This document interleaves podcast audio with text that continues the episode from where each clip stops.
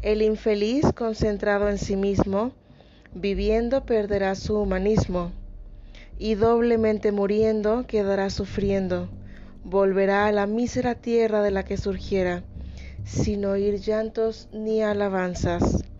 Sir Walter Scott. Gracias por estar conmigo, estamos en realidad energética. En esta ocasión tengo la intención de hablar acerca del ego. El ego es algo tan intrínsecamente nuestro como la piel misma que tenemos. La piel nos protege de quemaduras, nos protege de infinidad de cosas. Y es la que la que permite que podamos estar bien. Que nuestros órganos estén a salvo, que nosotros estemos a salvo con esta referencia de la piel, trato del ego. El ego es algo intrínseco a nosotros. No lo vas a eliminar, ni aunque te mueras. Venimos con él. Es nuestro compañero. Aquí el tema es que si realmente lo quieres tener de compañero, de aliado, o lo quieres tener en tu contra. Una de las particularidades del ego es hacernos creer que estamos separados y que somos diferentes. Realmente el ego es quien marca las diferencias. Tú allá, yo aquí, tú alto, yo bajo, tú delgado, yo obeso, eh, yo rico, tú pobre tú de Sudamérica, yo de Europa, etcétera, etcétera, etcétera, miles y miles de etcéteras. Puro y rudo.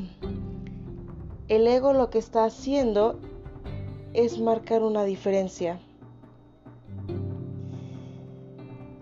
Cuando tenemos los ojos muy cerrados, nos perdemos en la forma del ego. Pierdes en las formas y crees que lo que ocurre en Instagram, en Facebook, en YouTube es la verdad. Eso no es así. El ego es indispensable, por supuesto. Si no fuera indispensable, estoy segurísima que no lo tuviéramos. También es cómo uses el ego a tu favor. El ego no lo vas a eliminar, jamás, jamás, jamás, jamás. Solo hay que tenerlo a nuestro favor. El ego nos hace creer que estamos separados. Es quien nos hace creer que uno más uno son dos. Es decir, que somos tú y yo ellos y yo, nosotros y yo, ustedes y yo, por decirlo de otra manera, mis hijos y yo, mi mamá y yo, mi hermana y yo, mis enemigos y yo, mi pareja y yo. La realidad es que uno más uno es uno, es unidad. En este juego de la vida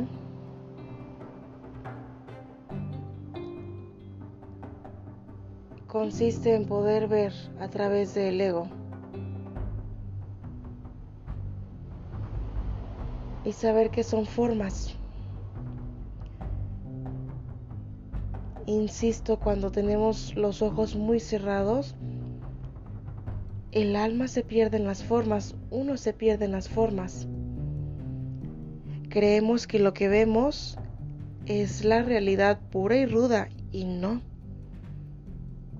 Te pierdes en la forma de decir es que no tengo dinero, es que no alcanzo a comprar esto, es que la situación económica, es que en mi país ocurrió esto, es que me quedé sin trabajo, es que necesito estudiar más. Eso es la forma.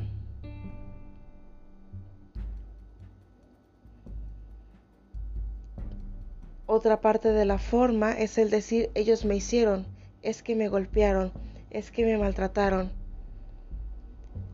es que me, me hicieron y sacan un listonón.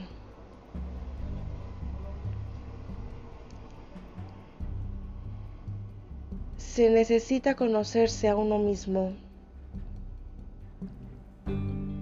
para saber que nadie te hace nada y realmente conocerte.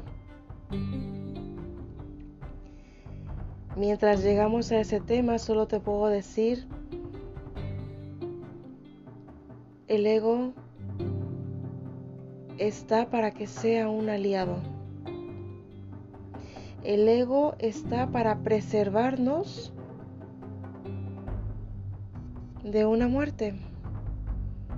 Algo así como la piel en nuestro cuerpo.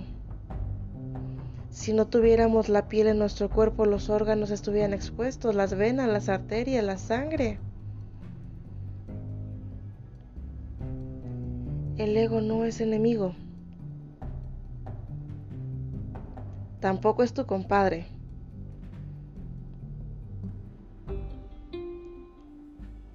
Hay que saber habitarlo.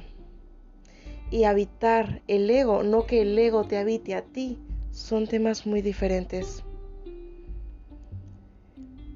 con este podcast, hoy te digo, estoy a favor del ego. Porque realmente puede ser nuestro aliado. El tema es atrevernos a ver más allá de las formas. Esto es autoconocimiento.